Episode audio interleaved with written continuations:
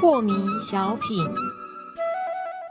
张讲师您好，有一位听众朋友，他想请教讲师，他说啊，我在路上看到有人乱丢烟蒂，心里就有一股气上来。我马上按照讲师您教我们的宽两秒四步骤操演了一次，也确实感觉轻松很多哦。但心里面也浮现一个疑问：难道我们就要看着他乱丢而不去制止吗？讲师，啊，对，很多人有类似这样的问题啊。嗯。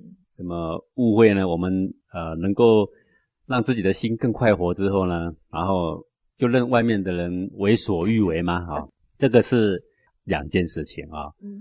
黄庭禅现在首先要教导各位的是：当你的内心充满着无名，或当你的内心充满着情绪、充满着痛苦的时候，你要怎么样有走出来的能力？怎么样能够在这个心情的痛苦之下，还能够悠游自在、游刃有余啊？这个呢，就是黄庭禅这个禅学所要教导的一个主轴。那么，当你具备这个能力之后呢？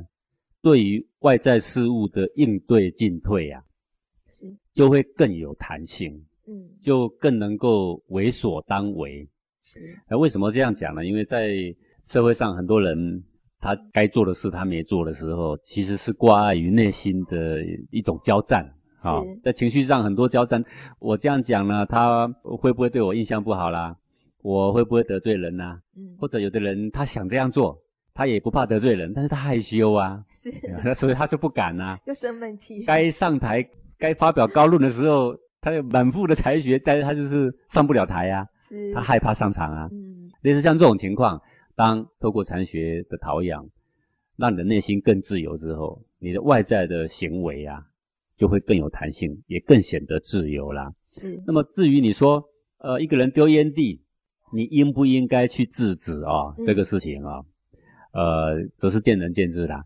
因为一个陌生人丢一个烟蒂，你忽然制止，呃，会发生什么事不知道。对呀，对不对？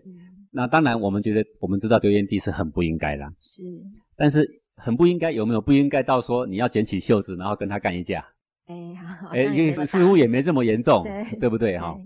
呃，我记得啊，我女儿还很小的时候啊，有一次啊，我们在电梯里面啊，啊，刚好呢，里面就有一个人。在抽烟呢，然后我女儿竟然说什么呢？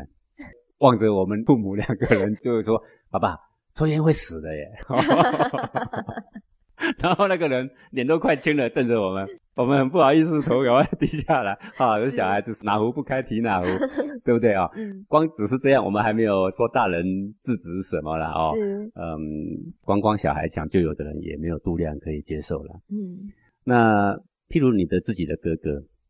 他抽烟乱丢烟蒂，我们当然可以正色支持说：“哥哥，在家里嘛，你乱丢也就算了，出来外面你这样是不是对人很不礼貌？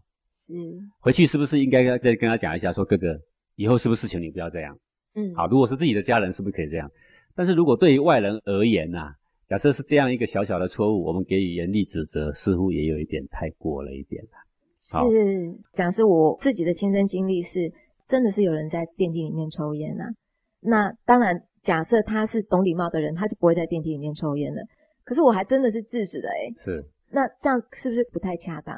嗯，就是说你百隔千隔，不知道会碰到一个什么人，对，不晓得啦。尤其你弱女子一个，不过通常哦，一个大男人被弱女子给纠正哦，无地自容的比较多了哈。是。啊，也不至于说这个恶言恶语相向，或者甚至动粗啦。是。但是如果男人，去制止一个男人，那就未必了哦。是，那么可能会因为这一点点小事啊，拳脚相向这个事情，嗯，都有可能啊。所以我们呃，总之这个做事情希望是社会更好，没有错。但是一点点的小的错误，也不希望到说拳脚相向，这也就是有一点太夸张了。是，所以我们要因此因地制宜来考量这个人啊，来做谏言呐。啊，啊，不过谏言也可以，那么和颜悦色的去跟他谏言。嗯，哦，这样子也是可行的，是，就是弹性变大了啦。对。